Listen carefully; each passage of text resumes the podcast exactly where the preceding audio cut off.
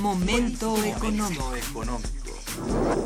Radio UNAM y el Instituto de Investigaciones Económicas presenta Momento económico. Un espacio para charlar sobre temas económicos que le interesan a usted. Acompáñenos.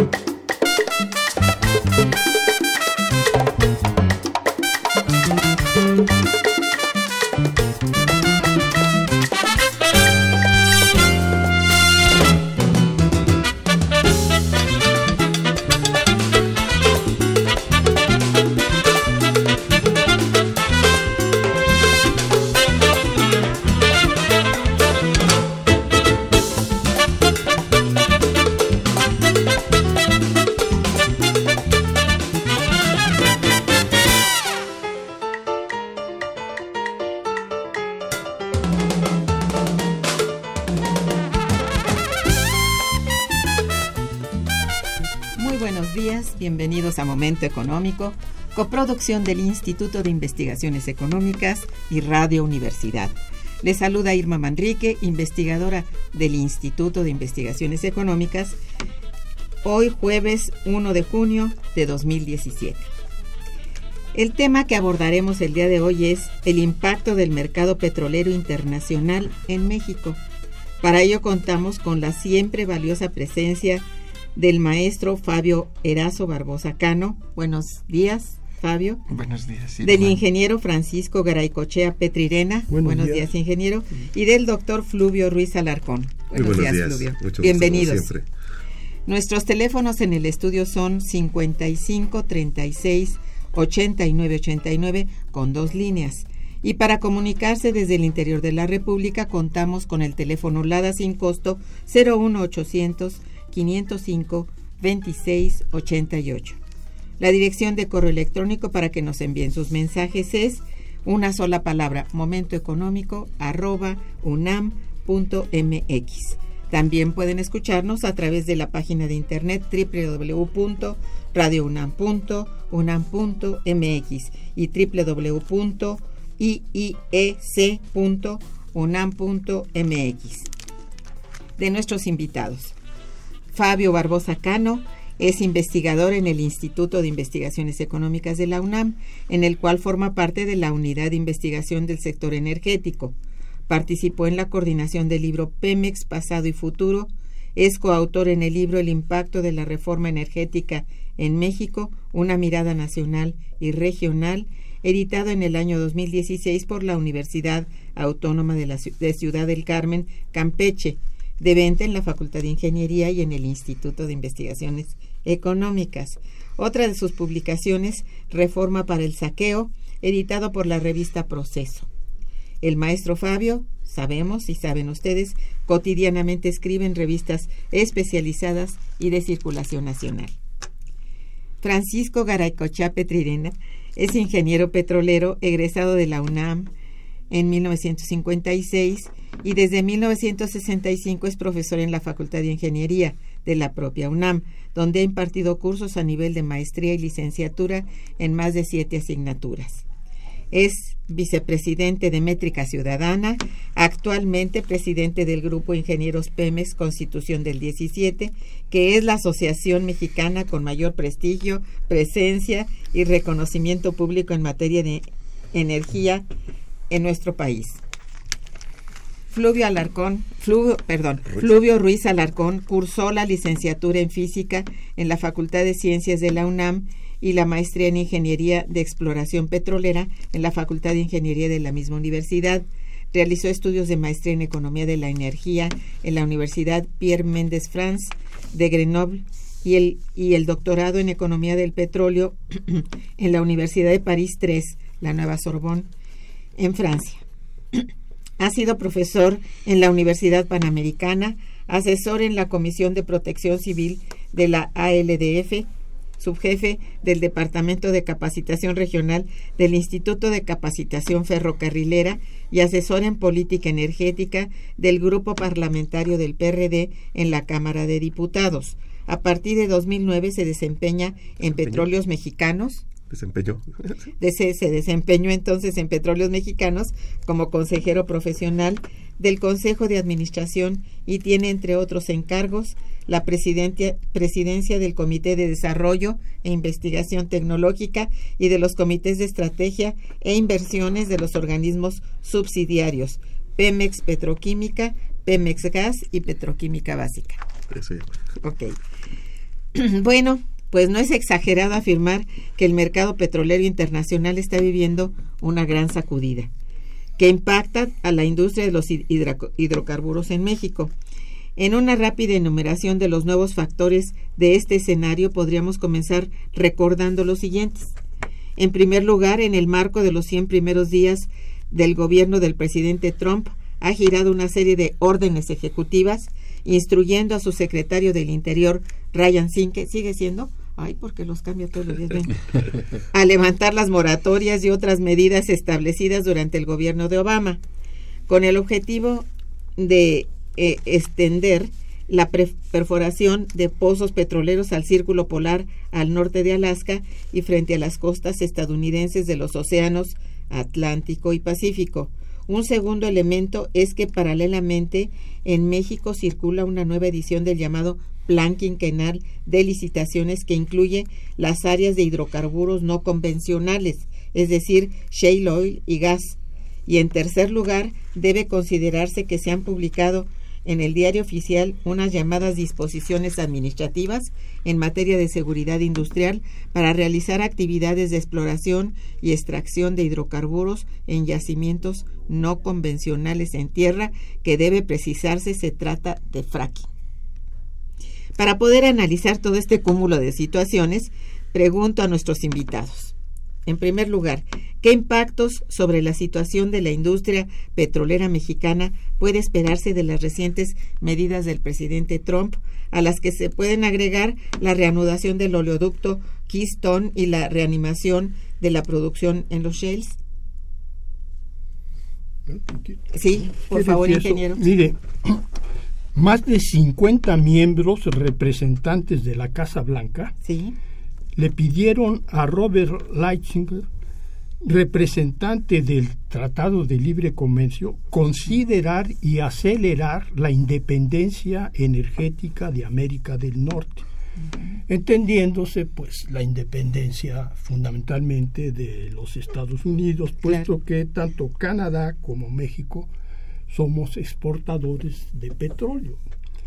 Entonces, bajo esta eh, solicitud de acelerar la independencia económica, pues estamos, eh, se está comprometiendo a México y México yo creo que su postura va a ser la de aceptar, porque siempre ha sido eh, esta la postura, pero adicionalmente porque eh, le permitirá invertir a través de las transnacionales en la explotación de nuestros hidrocarburos en las áreas de que se mencionaron de lutitas.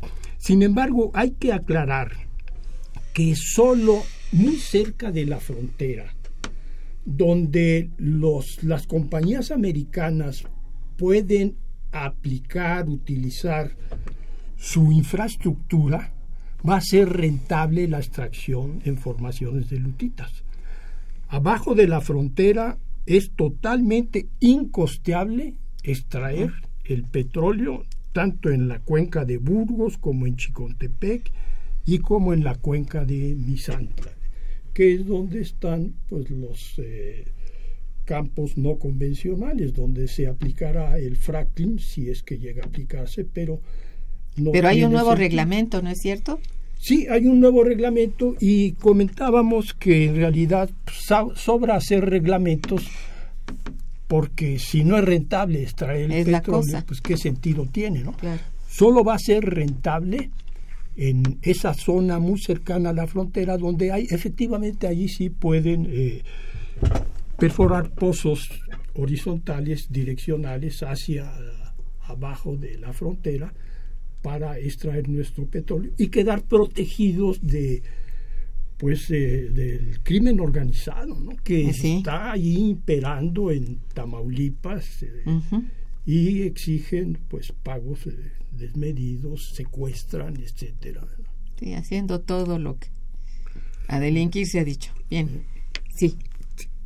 A mí me parece que hay una serie de disposiciones que se están tomando eh, desde el lado del gobierno de Estados Unidos que, eh, como bien dice el ingeniero, al menos en el corto plazo pareciera no van a apuntalar la eh, rentabilidad de la extracción en, lutitas. en particular, se ha hecho el, anuncio de la, posible venta de hasta la mitad de la Reserva Estratégica de Estados Unidos.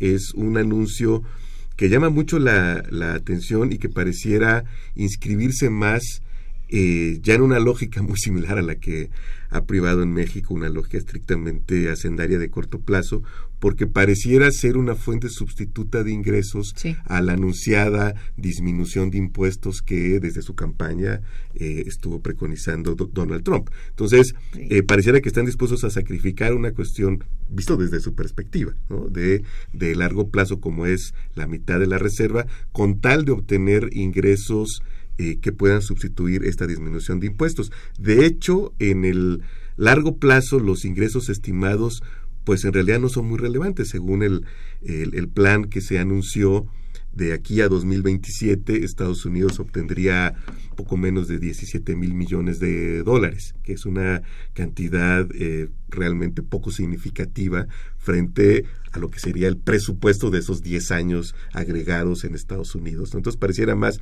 una medida de corto plazo que busca sustituir estos ingresos y que perturbará en, ese sentido en el corto plazo y sobre todo en los precios de la región de América del Norte, porque evidentemente eh, en el corto plazo, insisto, sí serán eh, pues un, como si fuera una especie de incremento significativo de la producción, así sea en estos primeros meses, si se llegara a concretar esta medida. Exacto. Bien, eh, en el reciente plan quinquenal ¿Contiene novedades o es una simple reedición del documento 2015, Fabio? Sí. Este creo que este asunto del plan quinquenal forma parte del conjunto de eh, medidas, de procesos, de acciones, de políticas que se han desplegado y que se están examinando en esta mesa eh, la llegada del presidente Trump, este, tengo la impresión de que todavía requiere que se discuta más a profundidad. Yo coincido con el planteamiento de Fluvio que acaba de hacer, en el sentido de que mm, sus eh, políticas esta, esta decisión que ha tomado sobre la reserva estratégica de venderla y obtener fondos, que se aúna a las que tú señalaste, Sirma, de mm, este, acelerar la actividad este, en zonas antes en moratoria, en el Atlántico, en el Pacífico, en Alaska, etcétera, que se suma también a medidas como una disputa con que, ya entró en esa, en esa en una controversia con los gobiernos de los estados ribereños este, de las costas del Pacífico y del Atlántico que tienen petróleo en relación a renegociar los ingresos este, por las licitaciones este, petroleras. Este, eh, eh, este, e, e, esto para algunos es una expresión como si fuera un accidente, la llegada este, eh, de, un hombre con ciertos trastornos, no sé, no, quisiéramos parecer irrespetuosos en este programa de radio, este, con una conducta no, no normal, este, pero algo transitorio. Incluso se, este, y, para otros, yo, yo, estaría en ese, en ese planteamiento, indica una nueva situación en donde los Estados Unidos quieren este, eh, superar las dificultades de mm, la caída de la tasa de ganancias en la industria en una especie de regreso al, a, a, un neoextractivismo de nuevo tipo este, quieren este, asentar eh, un eh, desarrollo económico y un crecimiento importante del empleo, resolver estos problemas del desempleo estadounidense, aferrados a la, aferrándose a la continuidad del modelo este, fósil. En esta misma medida este, se inscribe estas políticas de Peña Nieto. Este, como dijiste, hay una eh, nueva edición del Plan Quinquenal de Licitaciones, que desde mi punto de vista es un documento nuevo, distinto en su contenido al que se publicó en, en el año 2015.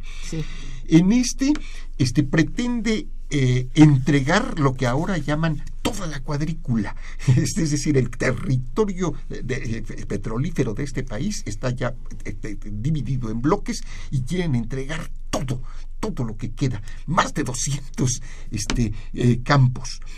Y como dijo el ingeniero Garay Cochea, este, esta, si ya estamos viviendo una saturación eh, un, de, este, un problema de sobreoferta, especialmente en el mercado de América del Norte en el que estamos inscritos, pues esto va a dificultar el desarrollo de petróleo convencional, que por definición es de muy altos costos de producción en nuestro país. Entonces estamos a la vista de convergencias y divergencias y paradojas en el panorama internacional. Pero si es uno nuevo, es realmente. Es definitivamente, es, tiene un contenido totalmente novedoso. Sí, Fluvio. y lo, lo novedoso me parece es la, la voluntad subyacente de este, de sacar lo más pronto posible la mayor cantidad de áreas posibles. Una eh, completa novedad en este plan quinquenal, más allá de una eh, explícita aceleración del ritmo de, licitaciones, es lo que se conoce como el sistema de nominaciones. Ahora las empresas van a poder decir qué área les interesa que se licite y evidentemente si señalan, si muestran algún interés sobre esa área, es porque tienen información sobre esa área. Aquí no estamos jugando a la lotería. En cierta medida, sí, pues una lotería informada, digamos. ¿no? Entonces, si una empresa dice, yo quiero esta área, que se incluya eh, en las licitaciones porque tiene información que le permite al momento de la licitación tener una ventaja comparativa frente a las demás empresas que no hubieran solicitado que se incluyera esa área y que pudieran participar libremente. Entonces, me, me parece que estamos ya llegando a un extremo de cesión incluso de eh, la capacidad de decisión estratégica del Estado mexicano. Parece que hay una voluntad inocultable de que se ceda lo más pronto posible la mayor cantidad eh, de, áreas exploratorias. Y además eh, estuve la oportunidad de, estar en la eh, Convención Nacional Petrolera de la MEXIC, la organización de todas las empresas petroleras, incluidas Pemex, que están operando en, en México. Y ahí de, de una manera que pues a algunos nos sorprende, el secretario de Energía anunció no solamente esta voluntad, es decir, reiteró el sistema de nominaciones, la existencia del sistema de, de nominaciones, reiteró la voluntad de acelerar el ritmo de licitaciones, pero además anunció que se iban a revisar todos los trámites y todos los requisitos que se solicitan a las empresas para hacer más simple la participación de las mismas. En otras palabras, se está anunciando pues una especie de gran venta de garage de la riqueza petrolera. Me parece que en el fondo lo que subyace es el temor a que en las elecciones de 2018 pudiera eh, triunfar una opción electoral que representara un giro eh, de 180 grados en la política petrolera y entonces están tratando de dejar, eh, de, de hacer irreversible lo más posible, no la reforma en sí, porque aquí hay que empezar a distinguir entre la reforma y los efectos de la reforma, ¿no? sino los efectos que se pudieran hacer de aquí a 2018 de esta primera etapa de la reforma, es decir, contratos, acceso a infraestructura de, petróleos mexicanos, permisos, en fin, esos serían ya difícilmente reversibles. La reforma, insisto, seguramente estará en el debate político, porque un elemento más, está por vencerse el plazo de tres años que tuvo Petróleos Mexicanos para cumplir con programas mínimos de trabajo en las 105 asignaciones de exploración que recibió. Por razones que a nosotros nos parecen obvias, es decir, la caída del precio del crudo, que trajo además consigo eh, que el régimen fiscal surgido de la reforma terminara siendo, y lo sigue siendo a pesar de las correcciones que se han hecho, más pesado que el anterior a la reforma, pues Petróleos Mexicanos no tuvo los recursos para cumplir en estos tres años el programa mínimo de trabajo en más o menos la mitad de las asignaciones que recibió. Como no hay más reglamentación, que el artículo sexto transitorio constitucional que dice que si no cumple Pemex en tres años regresa las asignaciones, pues a mí me parece que en el contexto de esta aceleración de la entrega de la riqueza petrolera a operadores privados, sin duda hay ya eh, impaciencia incluso en ciertos zonas reguladores porque esto se consume dado que no hay, al menos ahora, y aquí solamente el Congreso podría intervenir definiendo, por ejemplo, eh, una especie de causa de fuerza mayor en la que este se catalogaría la caída del precio del petróleo o ordenando de plano o solicitando una moratoria, pero no se ve en el, en el horizonte que esto sea, sea viable, ¿no? De hecho, recordemos que en la asignación que se le ha dado a petróleos mexicanos, en algo que pudiera estar al límite de la ley, no, no me atrevo a decir que es ilegal, pero me queda claro que está en el límite de la ley, la CNH decidió condicionar la entrega de esta asignación a petróleos mexicanos a que eh, Pemex la explote con un aliado. No veo yo en la ley, al menos en una primera lectura, que la CNH tenga más facultades que dar o no una opinión favorable a una asignación, pero no veo de dónde, quizás en el reglamento, confieso que no lo he leído, pero este, de entrada no pareciera ser el espíritu de la ley que la CNH tenga facultades de condicionar las asignaciones que cuya opinión favorable de. Entonces me parece que sí estamos en un escenario eh, yo diría preocupante de aceleración de las licitaciones. Y, prácticamente irreversible. Haría muy difícilmente, ya los, los contratos que se firmen a partir de estas licitaciones son muy difícilmente reversibles eh, porque, pase lo que pase en 2018, queda claro que eh, no hay forma de revertir eh, la, la, constitución, a menos que hubiera una gran oleada popular que lo demandara, pero si no, la propia ley electoral eh, pone límites. Eh, recordemos que estas leyes electorales vienen de la época en que el PRI podía obtener el 70%, entonces ningún partido, ninguna coalición puede tener más allá del 60%, se requieren dos terceras partes para cambiar la constitución. Entonces, formalmente no son, por supuesto, siempre, siempre habrá la posibilidad de apelar a una gran movilización popular, pero es la única salida. si no hay cambio constitucional, es muy difícil que contratos que ya se hayan firmado este puedan revertirse. Sí, y, y, en vista de que va a ser muy difícil revertirlo lo que está sucediendo, pues debemos de tomar en cuenta un plan B que consistiría en que eh, nos agrupemos a través de observatorios ciudadanos para exigir que todas estas concesiones que van a venir en cascada cumplan con los reglamentos de la Comisión Nacional de Hidrocarburos, que son, hay que reconocerlo, muy bien eh, delineados. ¿no? Para que se apliquen, por ejemplo, las mejores prácticas de la ingeniería, para que se les dé máxima transparencia, difusión y para que se permita el mayor factor de recuperación, o sea, de cada bloque, cada yacimiento que se explote, lleve a la mayor recuperación de hidrocarburos. Entonces yo creo que este plan B es importante para que lo tomemos oh, en cuenta y participemos en su implementación. Ahora yo quisiera comentar que se acaba de publicar y tal vez usted pueda luego pasar al aire su correo, doctora, porque yo les puedo facilitar la información, en el sentido de que la OPEP, dada las condiciones de Libia y Nigeria han aumentado su producción de crudo en mayo. O sea, no cumplieron con lo que habían ofrecido durante el mes de mayo. Y esto este, se acaba de publicar. Sí, es cierto. Y por otra parte, hay otro artículo que me parece muy interesante comentarlo aquí, de la National Broadcasting, donde eh, uno de sus más altos funcionarios, Oriel Morrison, nos indica que en unos 10 años más, el 95% de los vehículos en Estados Unidos serán eléctricos y en otros países eléctricos y autónomos. Con lo que el precio del petróleo, ayudado por también las fuentes eh, renovables de energía, llegará a 25 dólares el barril. O sea. O sea que todos estos esfuerzos por eh, mm. que no se abata el precio del petróleo parece que no van a fructificar. No, sí está por todos lados como que bien armado. No, sí, y, y regresando un poquito al, plan B de que, decía el, ingeniero, Efectivamente, eh, este pasa porque, o sea, lo mínimo que uno puede exigir es el, cumplimiento estricto de los reglamentos y de las leyes.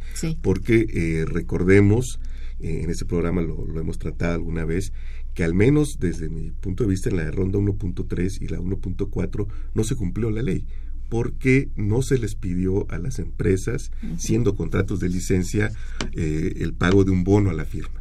No, está, no se estipuló en ninguna parte en los contratos que las empresas tenían que pagar un bono a la firma eh, por firmar un contrato de licencia, que es la primera contraprestación a favor del Estado que establece el artículo 6 de la Ley de Ingresos sobre Hidrocarburos. Y no se solicitó. Me parece que eso, eh, eso en algún momento alguien tendría que responder por este eh, daño patrimonial, Igual que alguien algún día tendría que responder por el hecho de que no se cumplió en la ley de que a partir del 1 de enero de 2015 los precios de las gasolinas tenían que reflejar las diferencias regionales de costo de transporte, almacenamiento y distribución. Era a partir del primero de 2015, más allá de que el precio estuviera controlado o no. Eso le implicó a Pemex un daño patrimonial porque tuvo que subsidiar, como lo hizo durante décadas, pero digamos, Dos años más fueron de gratis, porque no, este, la ley ya estipulaba que tendría que haber esas diferencias de precio. Y hacia adelante, me parece que hay un tema del que ahora no se habla mucho, porque es marginal la producción de las empresas privadas. Pero tendría el Estado mexicano que empezar a buscar mecanismos para garantizarse un precio mínimo de venta del crudo. Hoy por hoy es Pemex quien básicamente exporta el 99.99% del crudo, quien lo vende y fija sus precios a partir de unas ciertas fórmulas que tal vez valía la pena también revisar. Pero lo cierto es que en un futuro, 5 o 10 años, cuando la producción privada empieza a ser significativa y dado que ni siquiera eh, la producción del Estado va a ser comercializada como a mi juicio debería ser por PMI, que es la filial especializada de petróleos mexicanos, sino que podría darse el caso de que el crudo que le correspondiera al Estado mexicano fuera comercializado por un privado, incluso el privado que de socio de la otra parte de esos contratos, pues podríamos estar en escenarios donde, pongamos un voy a dar un nombre y por supuesto no estoy suponiendo que lo harán, pero Shell que tiene, que va a tener producción en México, bien podría venderse a un dólar a sus refinerías de Texas y este y, darle a, México, este, si no hay ninguna limitación lo podrían hacer, lo hacen en muchos lados. De hecho, la, el surgimiento del Brent como eh, crudo marcador tiene su origen en esta posibilidad que se dio en el Mar del Norte en, algún momento y donde los estados, Noruega y, y, Reino Unido, dijeron, bueno, tienen dos opciones, o hacemos un mercado transparente o yo les pongo un precio oficial. Y, y, no me importa si ustedes lo venden por arriba o por abajo, ustedes me pagan conforme un precio oficial que yo determino como Estado. Algo así tenemos que empezar a debatir porque si no hay la posibilidad de una gran fuga de recursos de ingresos fiscales para el Estado si una empresa este, que produce en México decide venderse barato a su filial en Texas. Oh, qué peligro, ¿no? Pues sí. Eso es para el futuro, pero habría que irlo pensando. Bien, pues estamos en momento económico. Eh, platicando muy fuerte aquí con el maestro Fabio Barbosa, con el doctor Fluvio Ruiz y con el ingeniero Francisco Garaycochea. Vamos a hacer una breve pausa y regresaremos. Quédense con nosotros. Está escuchando Momento Económico.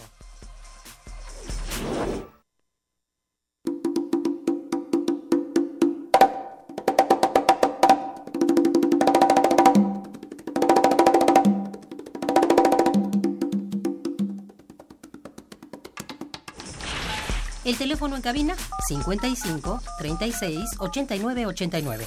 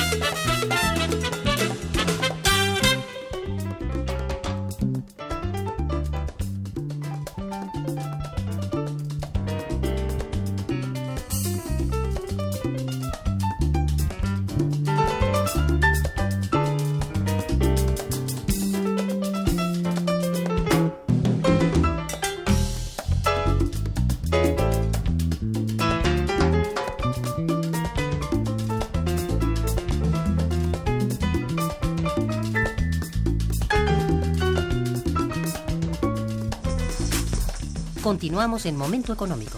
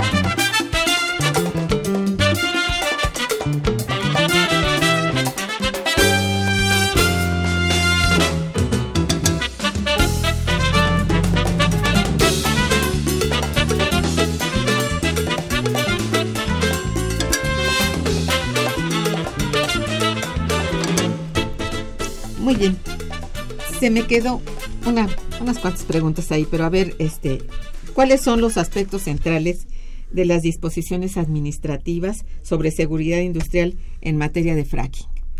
Así rápidamente, este, las, las, reglamento de la sí. las disposiciones administrativas. Sí, sí, sí.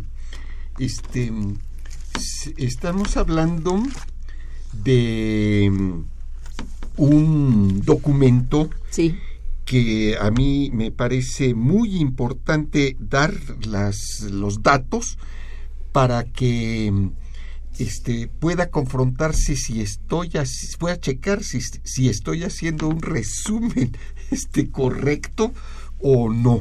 Este, se salió publicado en el diario oficial de la Federación el 16 de marzo de este año y se puede bajar de internet en unos segundos.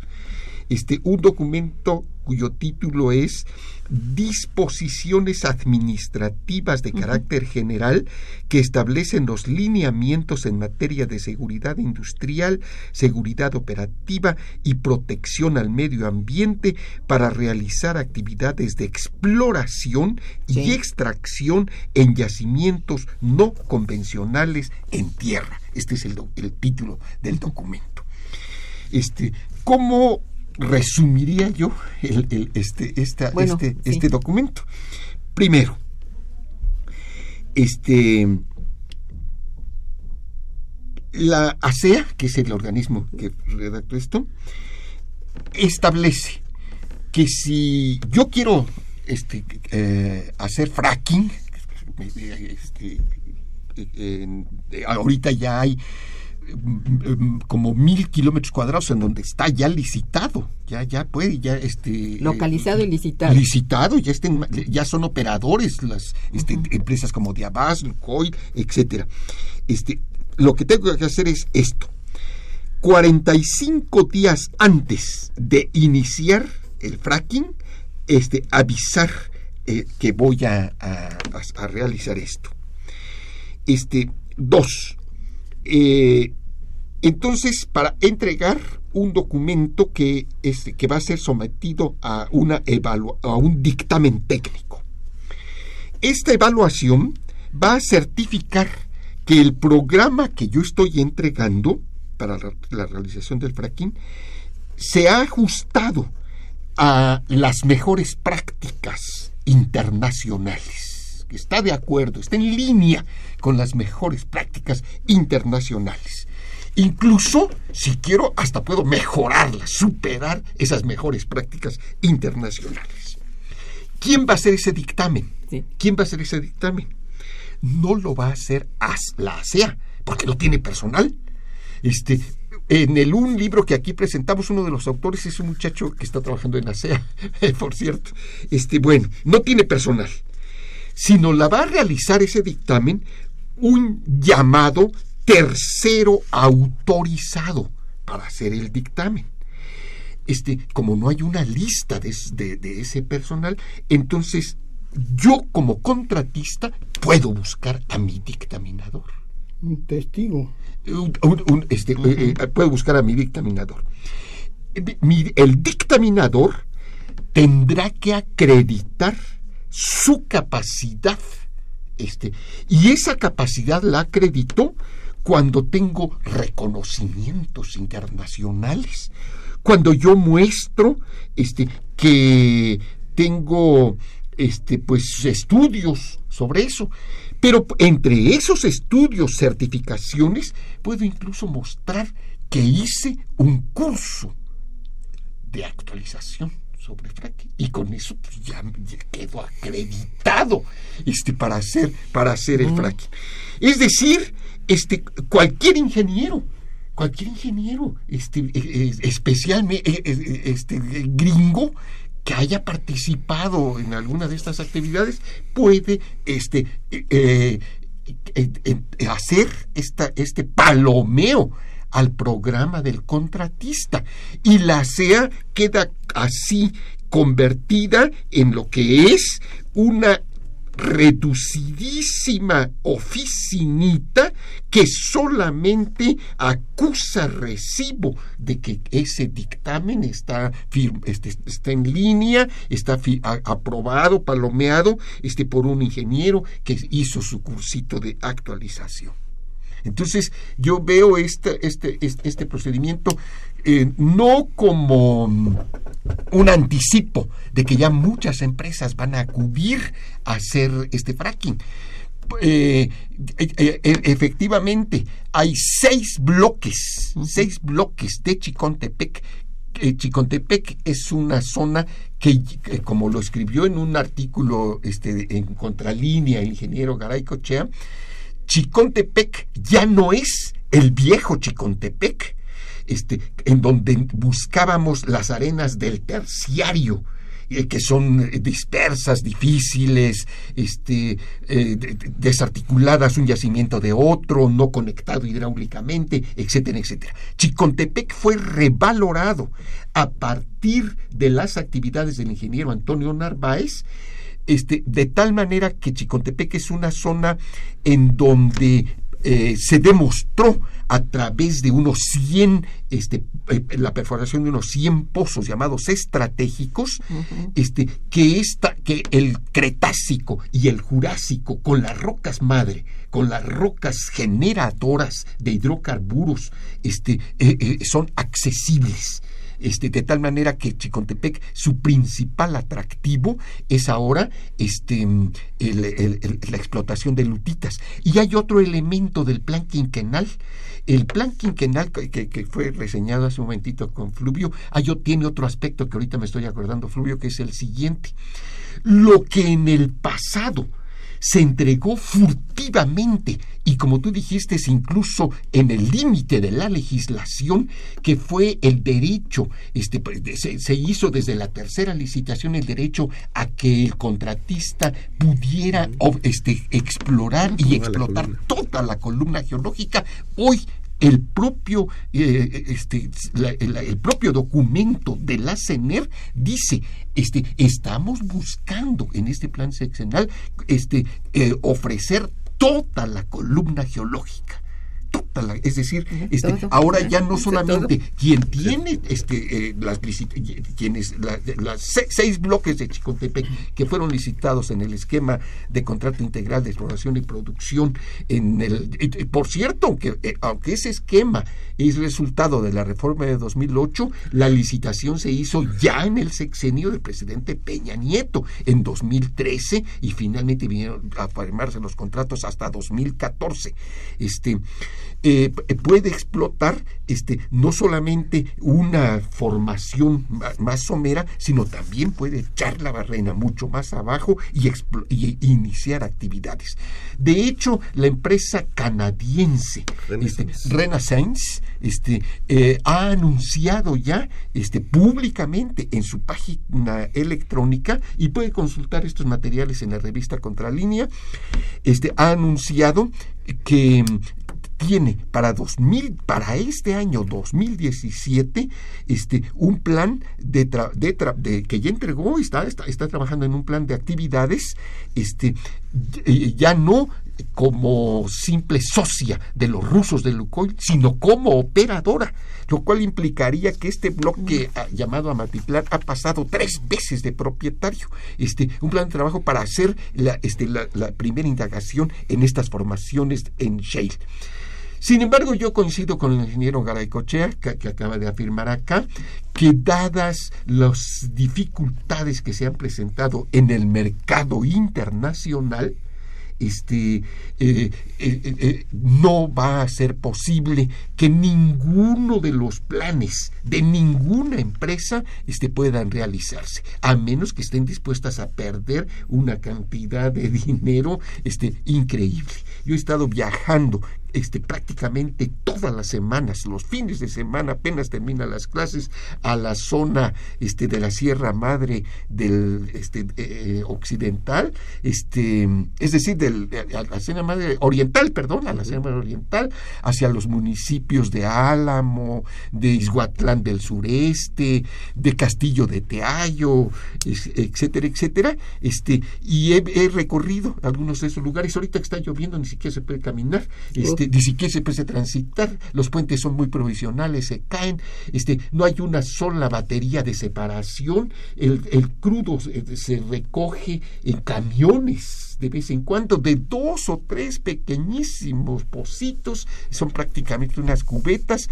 Este, entonces, en condiciones de tan escasa infraestructura, a veces es más fácil entrar por, por Guayacocotla, es decir, este, por, por, el estado de, de, Hidalgo. Es más fácil entrar al norte de Puebla y a la sierra norte de, Veracruz, este, por el estado de Hidalgo, que, este, que, por el, camino tradicional que sería Poza Rica, mm. este, Veneciano Carranza, etcétera, etcétera.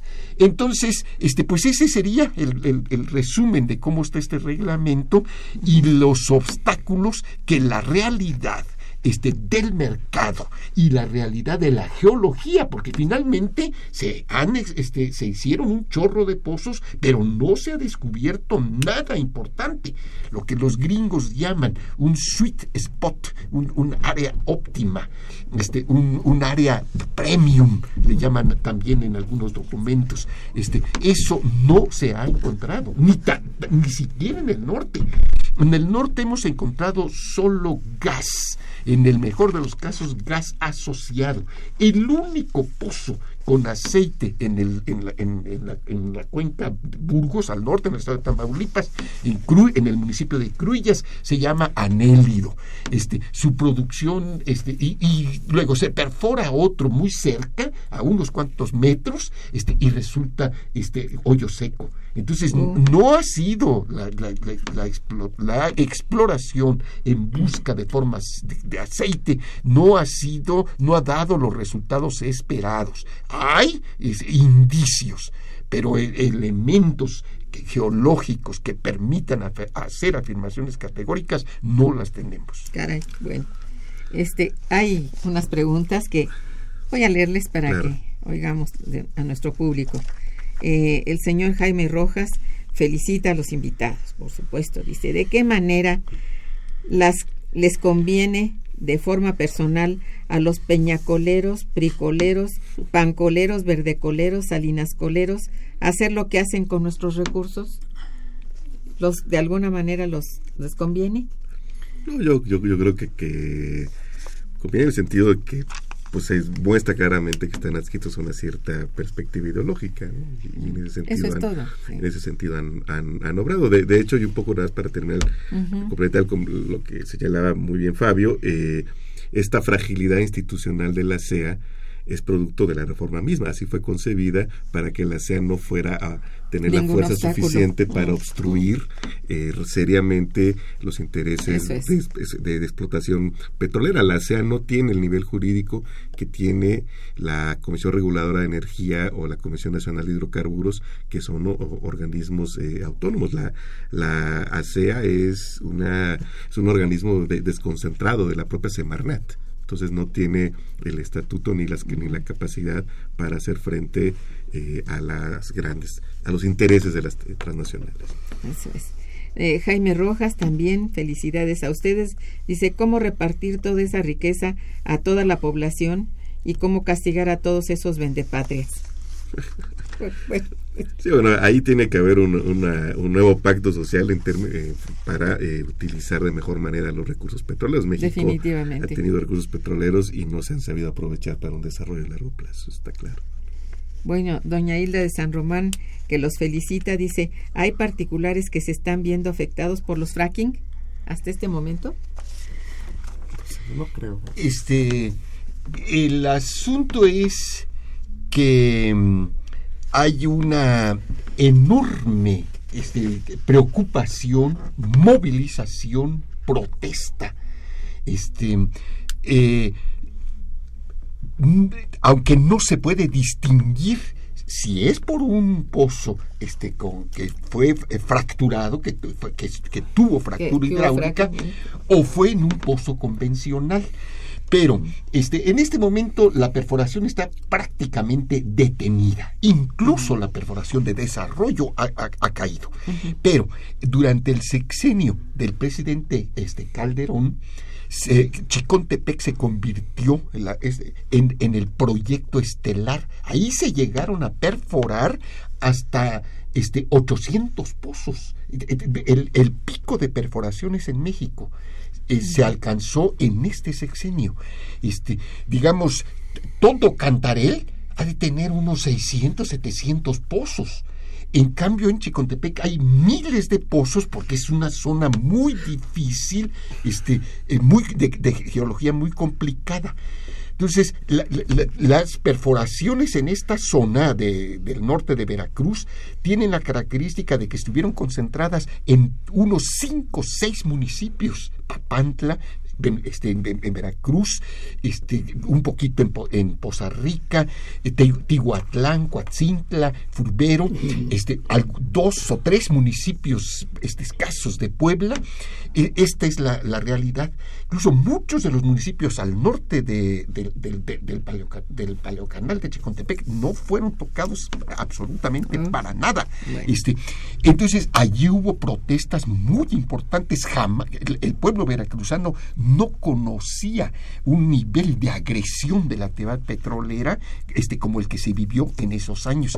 Se dieron movilizaciones que no se habían visto salvo en, en Tabasco, este, en donde hasta 50 comunidades participando, bloqueando 20 caminos en una, en una acción, lo cual en, en medio de las condiciones de presencia del narcotráfico, etcétera, este, eh, eh, está indicando una hazaña de organización verdaderamente impresionante. Ah, este, eh, en fin, y un problema que, que uno lo puede encontrar reiterado constantemente, incluso planteado en muchos eventos, en estas campañas electorales que hay en este momento en Veracruz. Apenas ayer se cerraron, se cerró el, periodo de campaña, este, y van a haber elecciones el próximo 4 de junio en todos los municipios veracruzanos. En muchos municipios del norte de Veracruz este, la paradoja de que estamos en tiempo de agua y no tienen agua. Este, hay una cantidad de, precipitación, este, de, lluvias y están sufriendo en la montaña por falta de agua porque no el gobierno no es capaz de inversiones mínimas, empresas en estanques que retengan este, el, el agua que llueve. Dios, bueno, Pedro Sánchez, bueno, felicita a los invitados y al programa y dice, ¿pueden dar los invitados un teléfono? Bueno, yo, yo proponía que usted diera su correo para que en comunicación con nosotros podamos enviarles documentos. Bien, entonces yo les proporciono mi correo, que es con minúsculas M de mamá, A, N de niño, C de casa, A, M de mamá, arroba unam.mx y allí pues pueden este pedir solicitar documentos teléfonos este conexiones con nuestros invitados con mucho gusto. Bien pues se nos está acabando el tiempo bueno pero a ver este una cosa importante es si la elevación de la producción en los Estados Unidos podría frustrar los acuerdos de la OPEP para estabilizar los precios no me acuerdo si esto lo de alguna manera lo, sí, en el corto plazo pudiera ser que eh, si el Congreso le aprobara eh, sobre todo a, Donald Trump la, esta solicitud de eh, vender parte de la de la reserva estratégica. Eso sí, en, el corto plazo se comería muy buena parte de eh, la disminución que se ha acordado en la OPEP. Y, bueno, y aprovecho la pregunta para eh, recordar que en unas semanas, creo que es el 26 de junio, cuando eh, la Agencia Internacional de Energía decidirá sobre la aceptación o no de, de México en este organismo que es que fue creado en los años 70 para contrarrestar en la capacidad de control de mercado de la OPEP. De manera que llama mucho la atención que nuestro país, que en todo caso se parece mucho más a los países de la OPEP, haya eh, decidido eh, ingresar a la Agencia Internacional de la Energía, que es la organización de los países consumidores. El único país exportador que pertenece a la agencia y tiene un estatus especial es Noruega, que ingresó cuando no era un país eh, exportador. En los años 70, que apenas iniciaba su historia petrolera Noruega, pues era un país también importador.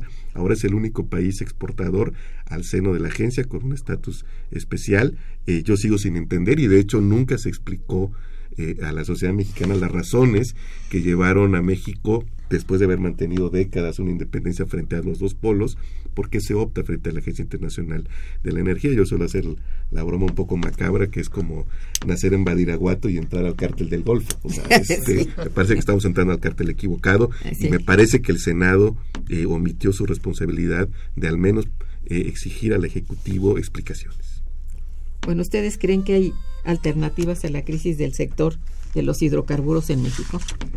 Bueno, yo comentaba que eh, lo que necesitamos es incrementar el contenido nacional de bienes de capital y materiales que se aplican en la extracción de los hidrocarburos. Porque en la medida en que podamos nosotros, por ejemplo, eh, desarrollar equipos para perforar, sobre todo pues en profundidades someras como es eh, todo el Shea, Chicotepec, eh, podemos fabricar equipos de perforación, bombas, separadores, en fin, toda una serie de productos y materiales que aplicándolos en la extracción de los hidrocarburos generan un efecto multiplicador, un valor agregado muy importante, generan empleos, pagos de impuestos, etcétera. Es cierto, y ya lo había planteado alguna vez. Pues no saben cómo les agradezco que hayan estado en este programa, que es cortito para todo lo que necesitamos preguntar y oír. Y mil gracias por todos sus conocimientos y a nuestros radioescuchas por su atención y su participación. Gracias. Estuvo en los controles técnicos Socorro Montes, en la producción eh, Santiago Hernández y Araceli Martínez, coordinadora y conductora Irma Manrique, una servidora quien les desea muy buen día, pero mucho mejor fin de semana. Gracias.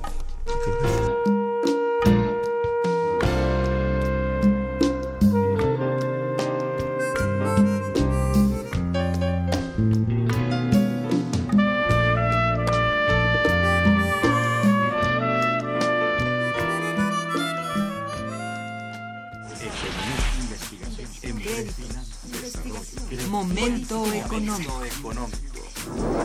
Radio UNAM y el Instituto de Investigaciones Económicas presentó Momento económico.